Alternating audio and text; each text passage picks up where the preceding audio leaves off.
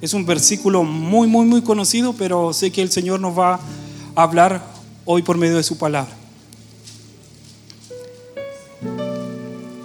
Mateo 11, del versículo 28 al 30.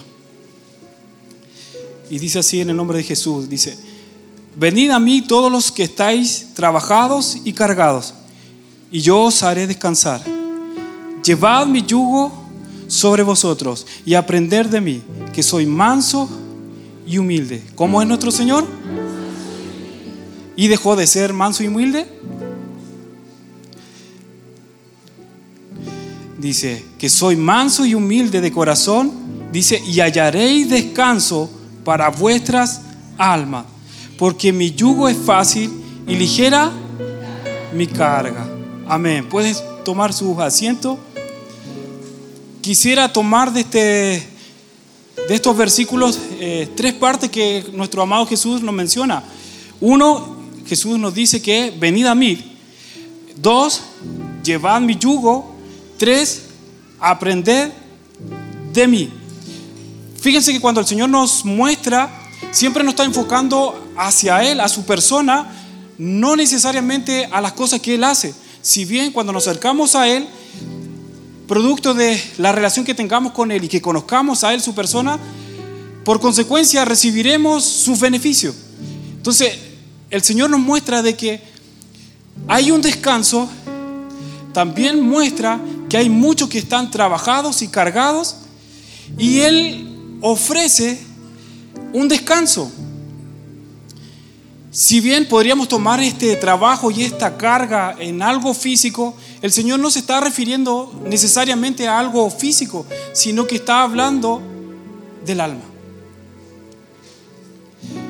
Y a veces el alma está trabajada por muchas cosas y a veces el alma está cargada por muchas decisiones que a veces uno toma y, Pareciera ser que cuando nos vamos a dormir, solamente dormimos, pero no descansamos.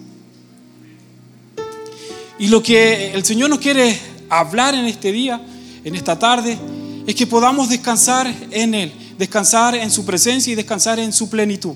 Y nos hace esa invitación. Y fíjense que el Señor reconoce que nosotros sí vamos a estar un poquito trabajados y sí vamos a estar un poquito cargados y, producto de todas las cosas y las cosas que vivimos en nuestro trabajo, en nuestro estudio, en todas las cosas, en, en nuestra familia, ocurren situaciones que muchas veces nuestro corazón se carga un poquito de ciertas indolencias o incomprensiones. Pero el Señor nos invita a que podamos descansar en Él. Amén. Y yo le decía que Jesús pone énfasis, dice, venid a, mí, a, mi persona, dice, llevad mi yugo, aprender de mí, o sea, de la persona de Jesús. Entonces nuestras oraciones ahora deben estar enfocadas a conocer a la persona de Jesús. Y fíjense que en estos versículos se caracteriza uno de los atributos más hermosos de nuestro amado Jesús, que es considerado, y él se considera manso y humilde. Y habla acerca de la humildad. Yo le hacía la pregunta, ¿Jesús sigue siendo humilde hoy en día? Sí, porque cuando lo leemos en el libro de Apocalipsis y vemos que el Apocalipsis es la consumación de toda la palabra que el Señor nos muestra y toda la palabra profética de lo que va a acontecer en la tierra y que dice que reinaremos con Él en las naciones, fíjense que Jesús se sigue presentando como humilde, cordero y mulado. Él dice que Él es el león de la tribu de Judá, el león el que ruge, pero también se hace llamar el cordero inmolado. Y yo le doy de tarea, siempre doy de tarea, acostumbrado a hacer clase. ¿Cuántas veces aparece la palabra cordero en el libro de Apocalipsis? Porque en el libro de Apocalipsis Apocalipsis significa que es la revelación de Jesucristo, es donde nuestro Dios quitó el velo para poder conocer más a Jesús cara a cara, quitó los velos de nuestros ojos para ver a la persona de Jesús. Y fíjense que Jesús, nuestro Señor Jesucristo, con toda la gloria, Juan lo ve con toda su majestad, con toda su gloria, al Cristo glorificado. Fíjense que ese mismo Cristo, ese mismo Jesús, se hace llamar el Cordero Inmolado. Le hago la pregunta, ¿por qué se hace llamar Cordero Inmolado?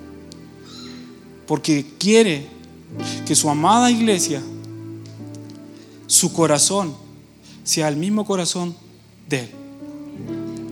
Dice que Él es manso y humilde de qué? De corazón. Porque podríamos aparentar una humildad en el exterior, pero en el corazón no está representando básicamente la humildad. ¿Sí? Y fíjense que para el sistema la humildad es un acto de debilidad. Es un acto que lo miran en menos. Pero humildad en el reino de Dios es un arma poderosa.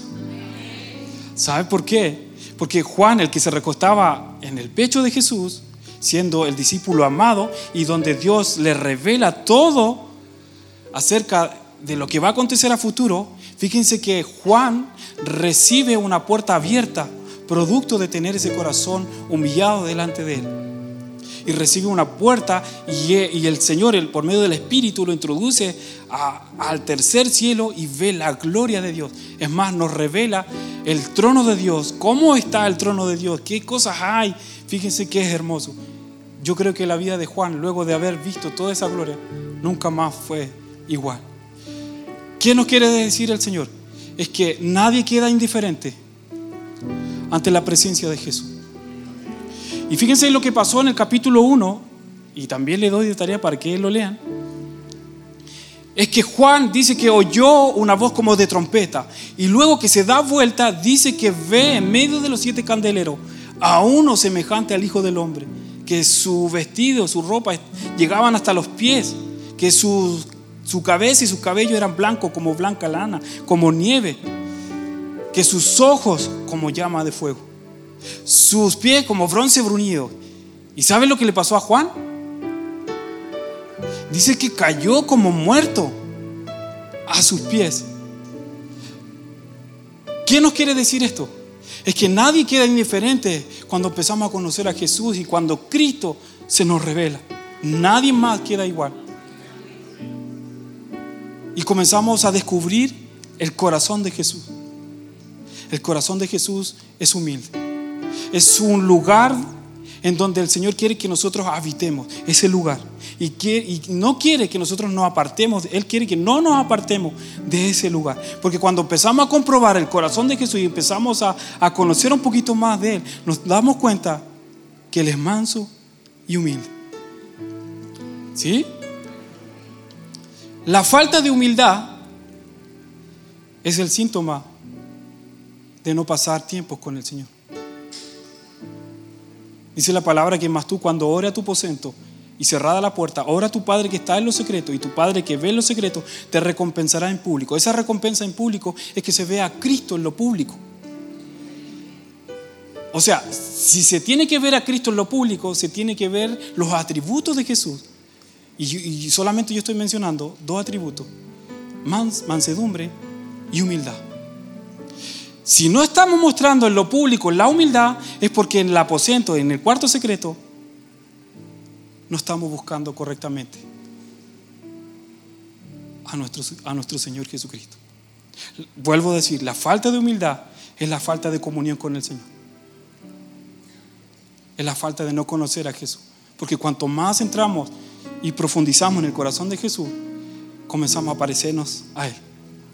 Y lo que le pasó a Pedro, cuando le empezaron a apuntar y le decían, no, tú eres uno de, ellos, de Jesús, porque hablas como Jesús.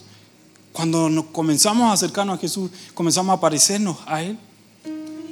Y, sin darnos cuenta, cosas que habían en nuestro carácter comienzan a morir. Por eso es que Juan cuando cae y dice que cayó como muerto, lo que provoca la presencia de Dios es que cosas que no están glorificando a Dios o cosas que están altivas son derribadas por la presencia de Dios. Amén. Entonces nuestras oraciones deben estar dirigidas para conocer la belleza de Jesús la persona de Jesús. Y fíjense que el versículo anterior dice esto, dice, todas las cosas me fueron entregadas por mi Padre, y nadie conoce al Hijo sino el Padre, ni al Padre conoce a alguno sino el Hijo, y aquel a quien el Hijo lo quiera revelar. Y hemos visto que el Hijo, nuestro amado Jesús, nos está mostrando el corazón del Padre, ¿cierto? Y su palabra nos viene a traer, la revelación nos viene a quitar venda y podemos conocer un poquito más del corazón de Jesús. Y ese debe ser nuestro anhelo de conocer más a Él.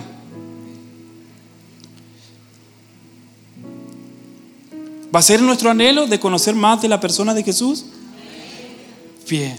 Fíjense que este pasaje Jesús nos enseña que debemos ir primero a Él, luego de tener este encuentro con Él,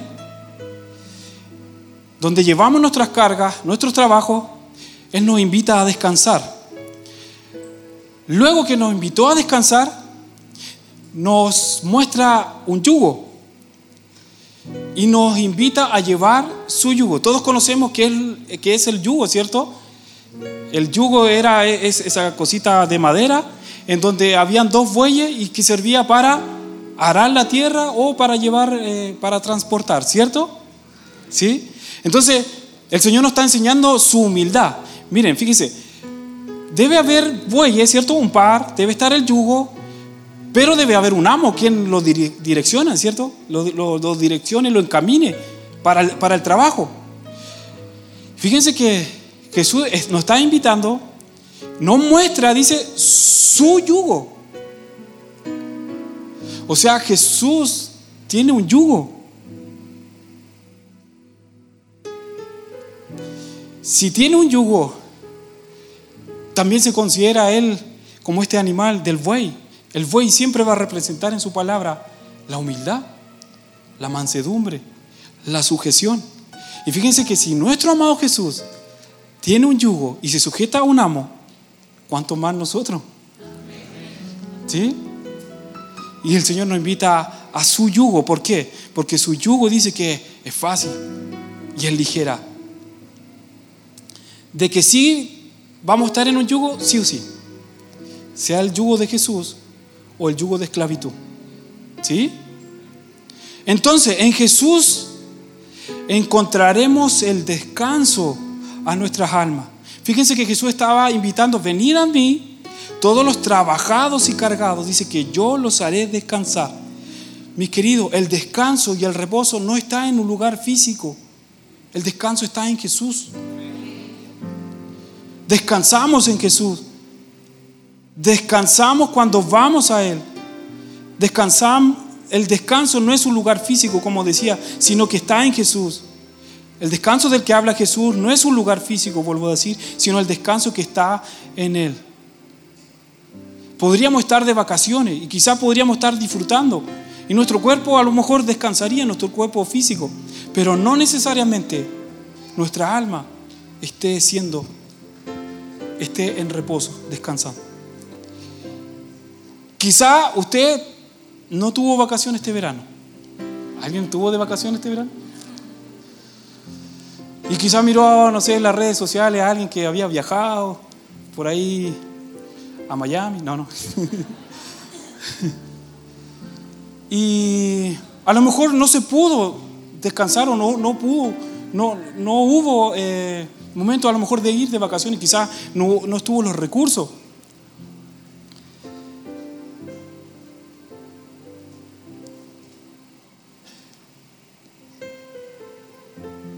Vacaciones no, necesariamente es descanso.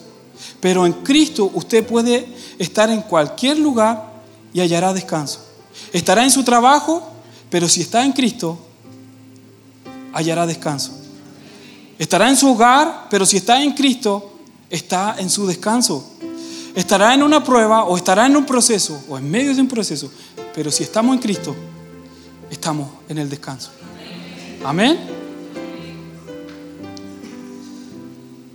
Entonces descansamos en su presencia, descansamos en Él. Y su palabra dice que en Salmos 16, 11 nos muestra, dice, me mostrarás la senda de la vida, en tu presencia hay plenitud de gozo, delicias a tu diestra para siempre. No, solo, no solamente vamos a descansar en Él, sino que va a haber plenitud, va a haber gozo en nuestra vida. Dios le dice a Moisés, mi, mi presencia irá contigo y te daré descanso descanso. La presencia de Dios es quien nos da descanso. ¿A dónde debemos recurrir entonces? ¿A una vacación, a un lugar físico? Gloria a Dios si el Señor nos da la oportunidad de poder ir y a conocer algún lugar y de descansar, pero ¿dónde descansaremos? En la plenitud. Y nuestra alma descansará. ¿Dónde? En Cristo. Y en Cristo obtendremos el reposo. Encontraremos ese descanso. Fíjense que al séptimo día, cuando Dios bendijo la tierra, dice que hubo un reposo. Dios al séptimo día descansó. Pero luego que antes de haber descansado, dice que primero trajo la luz, trajo el orden y el Señor bendijo la tierra, la santificó y descansó y reposó. Quiero hablar un poquito de qué cosas a veces no nos causan o no nos causa descanso en nuestra alma, porque muchas veces la luz de Cristo no está en nuestra casa, la luz de Cristo en nuestro hogar y si no está la luz de Cristo, no puede haber orden. Y si no hay orden, Dios no puede bendecir. Y si no está bendecido, no puede haber un reposo. Para poder descansar y para tener reposo en la presencia de Dios, necesitamos ir a, Cristo, porque Cristo es la luz. Y si Cristo es la luz, Cristo comenzará a ordenar las cosas que están en nuestro corazón. A veces no obtenemos descanso, ¿saben por qué? porque tenemos una vida desordenada delante del Señor. Pero el Padre quiere bendecirnos. Él, quiere que nosotros entremos a este reposo. Pero como nuestra vida está, está desordenada, no, no, no puede manifestar su descanso, su plenitud, su presencia. Y Dios nos invita a que hoy día examinemos qué cosas de nuestra vida eh, o qué áreas aún están desordenadas. Amén. ¿Sabía usted que nuestra casa también habla de nuestro corazón? Las cosas que se ven en nuestra casa, si hay desorden, también habla de nuestro corazón. ¿Cómo está? Y también nuestra habitación y nuestra pieza. ¿Sí? Un día me pasó a mí, yo estando soltero, eh, antes de conocer a mi amada esposa Josecita, eh, yo estando eh, soltero estaba estudiando y, estaba orando y yo le decía al Señor, Señor, yo quiero que tú me uses, yo quiero que, que, me uses, que yo quiero trabajar, no sé, en el ministerio. Y, el Espíritu Santo también a veces es, no sé si chistoso la palabra, pero me dice, revisa tu pieza. Y yo me, levanto de la oración todo ungido y miro mi pieza oh, está desordenada. y comienzo a ordenar, pero no me había dado cuenta. Y comienzo a ordenar y comienzo a limpiar y, todo. En ese tiempo vivía solo eh, en una pensión. Y comienzo a, ordenar, a, limpiar. No, es que a, los universitarios nos pasa que estudiamos de la mañana hasta la noche y uno llegaba en la noche así todo muerto y nos dan ganas de, hacer cosas. Algo así me pasaba, ¿ya? Para que no me digan que... Ah.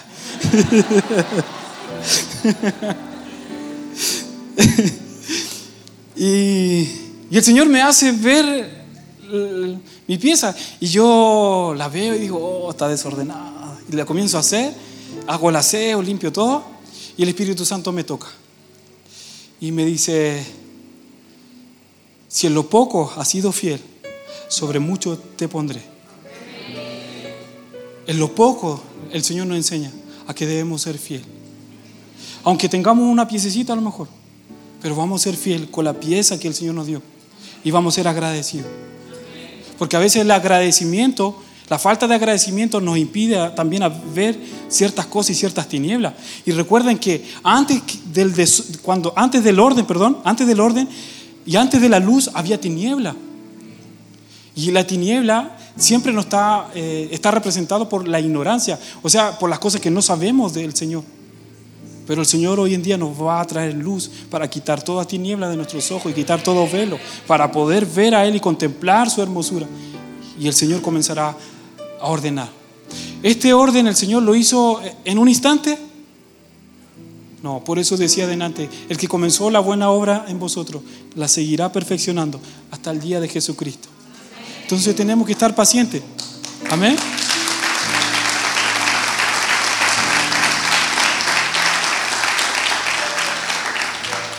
tenemos que estar tranquilos y buscar a Él. y descansar en Él, descansar. Y, que cada día haya un poquito de, que nos parezcamos un poquito más de Jesús. ¿Sí?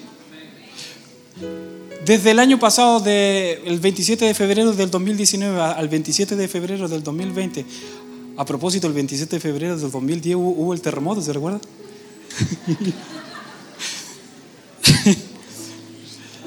usted, desde el año pasado hasta ahora, ¿usted siente que ha crecido en el Señor? Entonces estamos bien. Sí, de a poquito. El Señor nos va a seguir perfeccionando hasta el día de Jesucristo. Y fíjense que el Señor está interesado en nuestra alma. Y a veces estamos cansados en el alma. Fíjense lo que decía el salmista en Salmos 103, 1. Dice, bendice alma mía Jehová y bendiga todo mi ser su santo nombre. Bendice alma mía a Jehová y no te olvides de ninguno de sus beneficios. Fíjense que aquí pasa algo particular porque el salmista está diciendo, bendice alma mía, alma mía, bendice a Jehová. Fíjense que le está dando una orden. El apóstol Pablo nos enseña a nosotros que somos tripartitos, somos cuerpo, alma y espíritu. Y cuando uno lee este pasaje, dice, bendice alma mía. ¿Quién le está hablando al alma si el Señor nos considera a nosotros tripartito, cuerpo, alma y espíritu? ¿Quién le está hablando al alma? Porque aquí el alma no es la que está hablando, sino que le están dando una orden al alma. ¿Quién es la que está hablando? El espíritu.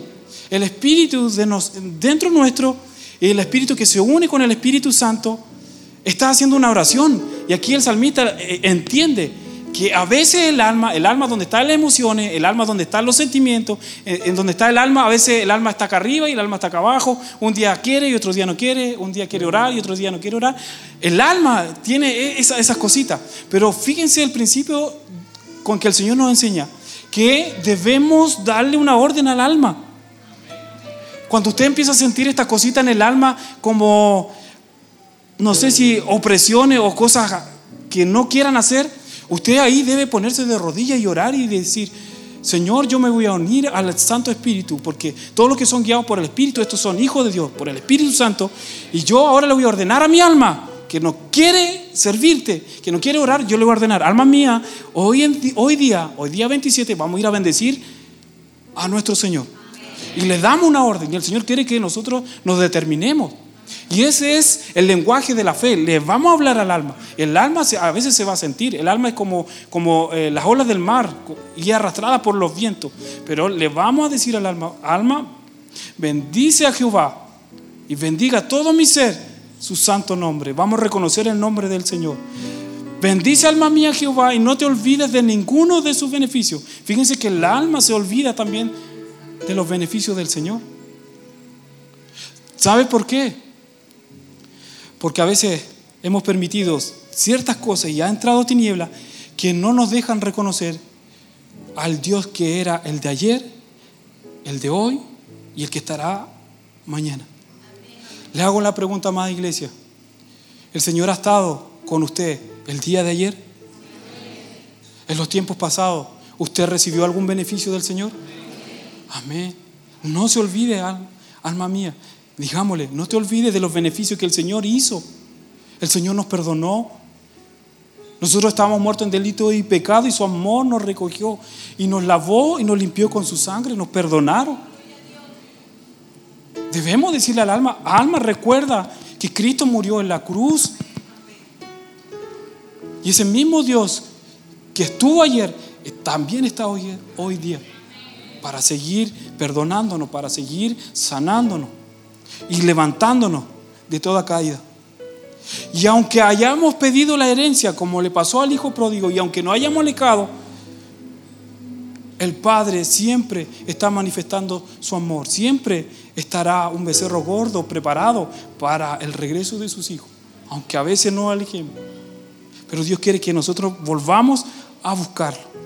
Su amor de Cristo, el amor de Dios nunca cambia. Su amor dice la palabra que todo lo espera, todo lo soporta y todo lo cree. ¿Sabe cuándo también el alma no descansa y opera la tiniebla? Es que a veces pensamos que Dios no nos escucha.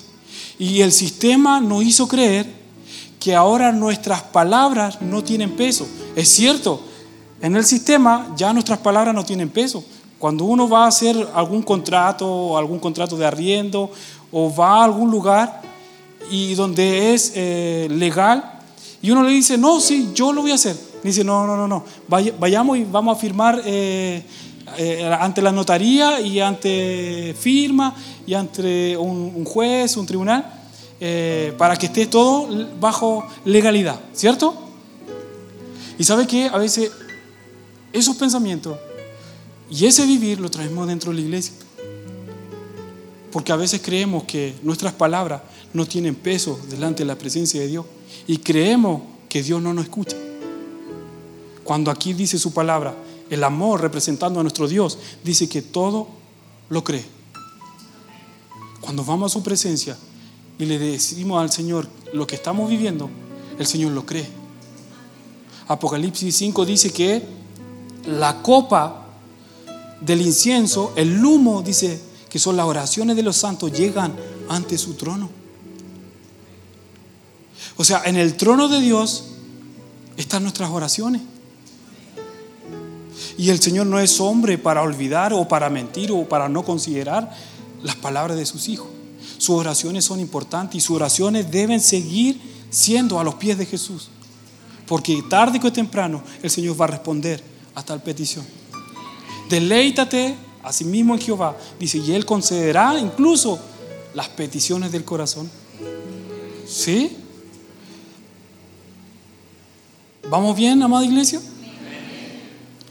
¿Qué es lo que entonces tenemos que llenarnos? De la palabra de Dios. Vamos en Cristo. Dice Hebreos 4:12, dice, porque la palabra de Dios es viva y eficaz y más cortante que toda espada de dos filos y penetra hasta partir el alma, fíjense, y el espíritu, las coyunturas y los tuétanos, y discierne los pensamientos y las intenciones del corazón. ¿Cómo entonces vamos a descansar en el Señor? Amando su palabra, comiendo la palabra. Fíjense que Jesús, cuando le dice a la mujer samaritana, y luego que los discípulos habían vuelto, Jesús no había comido se da a entender que Jesús estaba haciendo un ayuno en el diálogo con, la mujer samaritana. Y él le dice, mi comida no es de este mundo, sino que mi comida es hacer la voluntad del que me envió. Jesús también dice, no solo de pan vivirá el hombre, sino de toda palabra que salga de la boca de Dios. Entonces, ¿cuál es nuestra comida? Y para que nosotros encontremos reposo es hacer la voluntad del Padre. ¿Y cómo conoceremos la voluntad del Padre? Buscando de su palabra. ¿Qué es lo que dice el Señor? Operando en la obediencia, operando en la sujeción. Y como, lo como le decía, Jesús decía, llevad mi yugo sobre vosotros. El yugo está representado por madera. La palabra está enfocado, madera representando la cruz. Esto siempre nos va a dejar que se le diga a la ¿Qué somos? Debe ser cruz, ¿sabes lo? Hay muerte. O sea, todo debe pasar por la cruz. Todos nuestros deseos, todos nuestros proyectos, todos nuestros planes deben ser llevados a la cruz por medio de la oración. Y fíjense, si en la cruz muere todos mis deseos o mueren todos mis planes, todos mis proyectos, si mueren, solamente hay uno quien lo puede resucitar, que es el Padre. Si lo que yo estoy, si este deseo, si este, este proyecto, pongámosle que yo quiero abrir un negocio, si este negocio que está en mi corazón, ¿cómo sabré que es de Cristo? Yo tendré que llevar este deseo o este plan, llevarlo a los pies de Jesús, llevarlo a la cruz y que muera. Y si resucita, sabré que es del Señor. Si no resucita, no es del Señor. Y muchas veces nos equivocamos porque no llevamos a la cruz nuestro proyecto y tomamos malas decisiones. A veces no llevamos a la cruz al niño que estoy conociendo, a la niña que estoy conociendo, no la llevamos. Y Dios quiere que la llevamos a la cruz y si muere, va a morir y si resucita es del Señor. Y si no resucita, no es del Señor. Porque el Padre solamente va a resucitar a la imagen de su Hijo en lo que estamos llevando a la cruz. Amén. El apóstol Pablo dice que para mí el morir es ganancia. Para mí el morir es Cristo, ¿cierto? Y el morir es ganancia. En todo tiempo tendremos que morir. a la cruz. Y encontraremos reposo, encontraremos descanso en Cristo. Si vamos a Jesús, tenemos que ir con un corazón postrado y humillado y en negación. Negarnos a nuestros propios deseos para cumplir el propósito y para cumplir la voluntad del Señor. ¿Vamos bien, iglesia? Amén. Y la tercera parte dice, aprendan de mí que soy manso y humilde de corazón y hallaréis descanso para vuestras almas. El Señor está interesado que nosotros descansemos en Él y que nuestras almas repose en su presencia. Pero debemos aprender. El Señor nos invita. Dice, aprendan de mí a hacer milagros. Aprendan de mí a predicar. No, ¿cierto? Aprendan de mí a abrir el mar, a caminar sobre las aguas. Aprendan de mí que soy manso y humilde. Ese estado nos producirá descanso a nuestro corazón. Si hay que aprender, entonces debemos tener un corazón enseñable. Un corazón enseñable en todo tiempo. Si usted llegó aquí y me vio a mí, y si pensó de esta manera, y espero que no lo haya hecho, a ver qué tiene él para, para, decirme si yo estudié teología cinco años y qué tiene para decirme. Él tiene 36 años, yo tengo 60 años. ¿Qué, qué tiene para enseñarme? Es un niño. Comenzamos mal, porque debemos tener un corazón enseñable. Fíjense cómo parte este versículo, mire. El 25 dice, en aquel tiempo, respondiendo Jesús, dijo, te alabo, Padre, Señor del cielo y de la tierra, porque escondiste estas cosas de los sabios y de los entendidos y las revelaste a los niños. Sí, Padre, porque así te agradó. Y el Señor dice que si pusiésemos a un niño por delante, a Él oí. ¿Nos está enseñando humildad el Señor? Sí.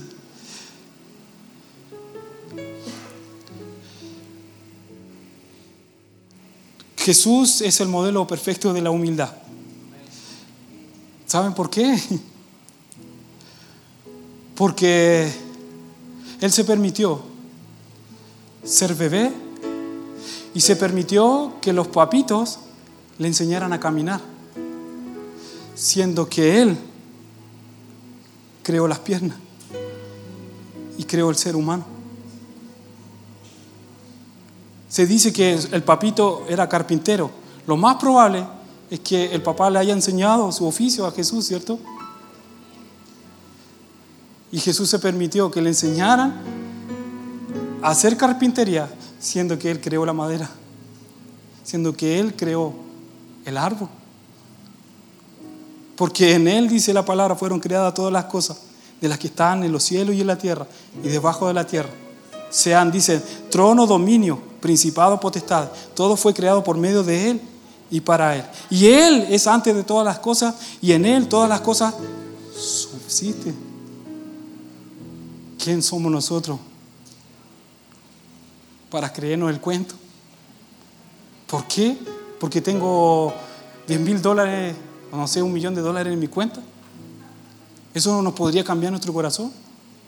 ¿Podría cambiar nuestro corazón el tener mansiones, casa en la playa, salir de viaje o tocar muy bien la guitarra?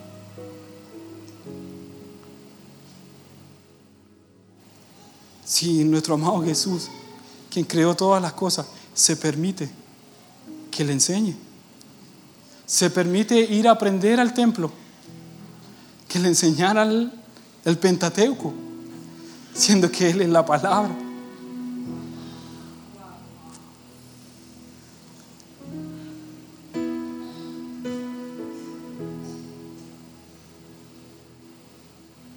¿No es hermoso nuestro amado Jesús?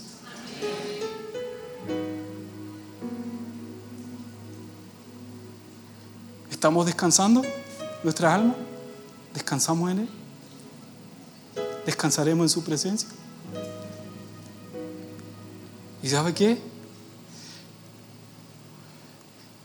Él fue a preparar morada para nosotros. Él tiene cuidado de nosotros. Y no solo eso, vendrá a regir con vara de hierro a las naciones. Solamente Él no ha manifestado su justicia, las, naciones están pidiendo justicia. El Señor no ha, manifestado su justicia, pero pronto vendrá la justicia de Dios. Está permitiendo para que mucha gente llegue al Señor, pero llegará el fin y el Señor regirá con vara de hierro a las naciones y mandará a llamar a todos los presidentes, porque Cristo pisará sus pies en la tierra y vendrá a reinar juntamente con nosotros. Y reinará en Jerusalén. Ahí será establecido su trono. ¿Y sabe lo que va a hacer? Va a regir con vara de hierro. Dice, de su boca sale una espada aguda para herir con ella a todas las naciones y la regirá con vara de hierro. O sea, traerá a todos los presidentes, a todos los que dictan leyes y los llamará. Y les dirá, ¿qué hicieron con las naciones? ¿Cómo las legislaron? Debemos descansar, nuestra alma debe descansar en el Señor. El Señor peleará por nosotros. Él va a rugir y Él nos hará justicia. ¿El sistema ha sido injusto con nosotros? Sí, ha sido injusto. Pero no por eso vamos a tener rencor. Seguiremos soltando perdón. Pero hay uno que hará justicia. Hay uno que ve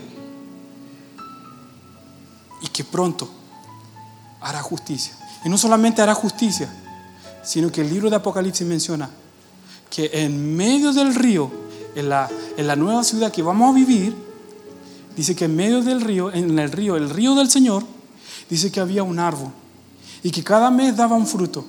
Y dice que las hojas eran para la sanidad a las naciones. El Señor sanará a las naciones, amado. El Señor sanará a Venezuela. El Señor sanará a Colombia. El Señor sanará Perú. Las naciones del mundo, el Señor las sanará y esa debe ser nuestra esperanza. Está en la palabra y ya está establecido. Los vamos a ver. Será sanado nuestro país, nuestro país y las naciones. Y no solamente las sanará el Señor. En el Apocalipsis 19 dice que las naciones que hubiesen sido salvas entrarán en aquella ciudad. Dice las naciones que serán salvas. Va a haber naciones que van a ser salvas, mis amados. Y esa debe ser nuestra esperanza en Cristo. Amén. ¿Descansaremos en el Señor? ¿Cómo vamos a descansar? En Él, en Cristo. Amén. Incline su rostro.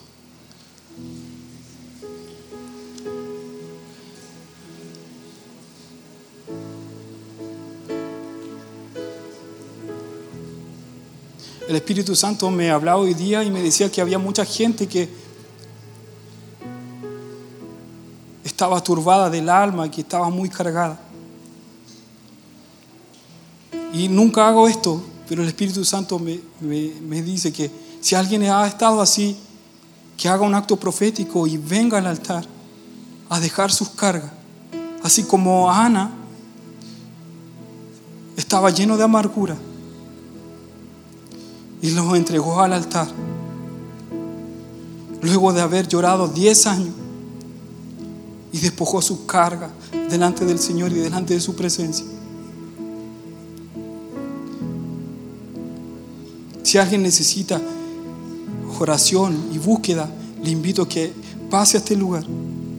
Aquellas personas que se han sentido cansadas del sistema, cansados de la familia, que no ha no se, ha sentido incomprensible. El Señor quiere derramar de su Santo Espíritu hoy en día y traerá libertad y vendrá la verdad y la verdad nos hará libre.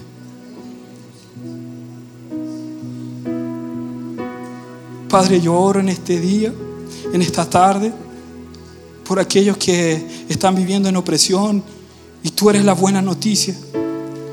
La unción del Espíritu Santo hoy viene a pudrir yugos de opresión, de esclavitud, de depresión. Mucha gente está viviendo en depresión porque no ha descansado en ti, pero en esta hora tú lo estás invitando a tu presencia, a tu plenitud. Nos estás invitando para deshacer toda obra del diablo. Tu palabra dice que las puertas del infierno no van a prevalecer en contra de la iglesia. Y esta es tu amada iglesia. Señor, yo oro para que libertes al cautivo, al oprimido. Que tu palabra, que es la espada de doble filo, venga a penetrar el alma y venga a sanar y venga a redarguir, venga a corregir los corazones, la mente que ha estado perturbada, confundida. Hoy tú la haces libre en el nombre de Jesús. Hoy traes luz, traes verdad, traes esperanza. Es tu palabra, es tu palabra, Señor, que es, es viva y eficaz.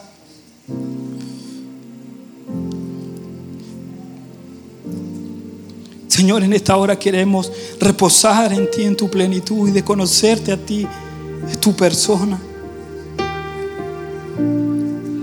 Perdónanos por el afán, por las cosas que vamos a comer mañana o qué cosas vestiremos. Perdónanos.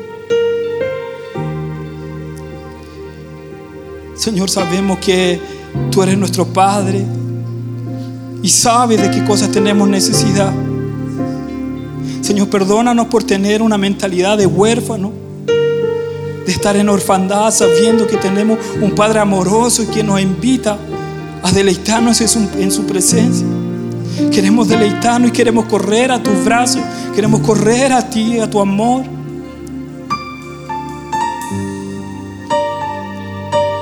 Queremos conocerte, Señor.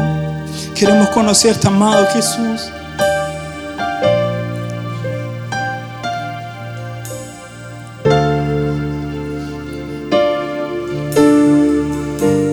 Sana los corazones, Señor, de tus hijos. Sana los corazones de aquellos que están viviendo dificultad. Sana el alma, mi Dios. Sana el alma. Sana la mente. Que la gente pueda comprobar, que la iglesia pueda comprobar tu deidad, tu plenitud, tu presencia.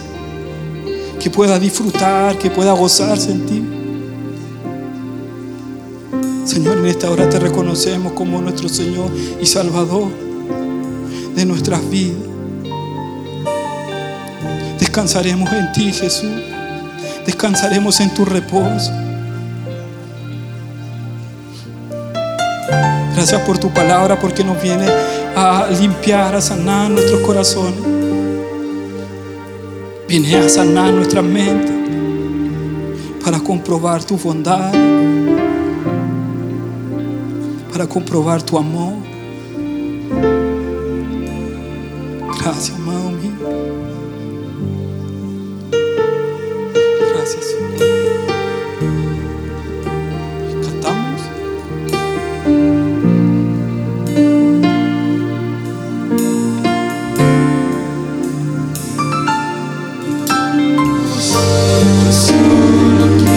El día que te veremos cara a cara. Llegará ese día que te podremos contemplar tu rostro, tu belleza. Llegará ese día en donde tú enjugarás toda lágrima, todo dolor de nuestra vida. Llegará ese día, pronto está. Anhelamos ese día, Jesús. Anhelamos ese día de donde podremos estar eternamente contigo. Te veremos, es nuestro anhelo de poder verte cara a cara y llegar a ese día. Hoy te glorificamos, Jesús. Tú eres lo más hermoso, eres lo más bello, eres lo más precioso. Eres hermoso, Jesús. Hermoso eres. Gracias, Jesús, por tu palabra. Amén. Gloria, gloria, yo te.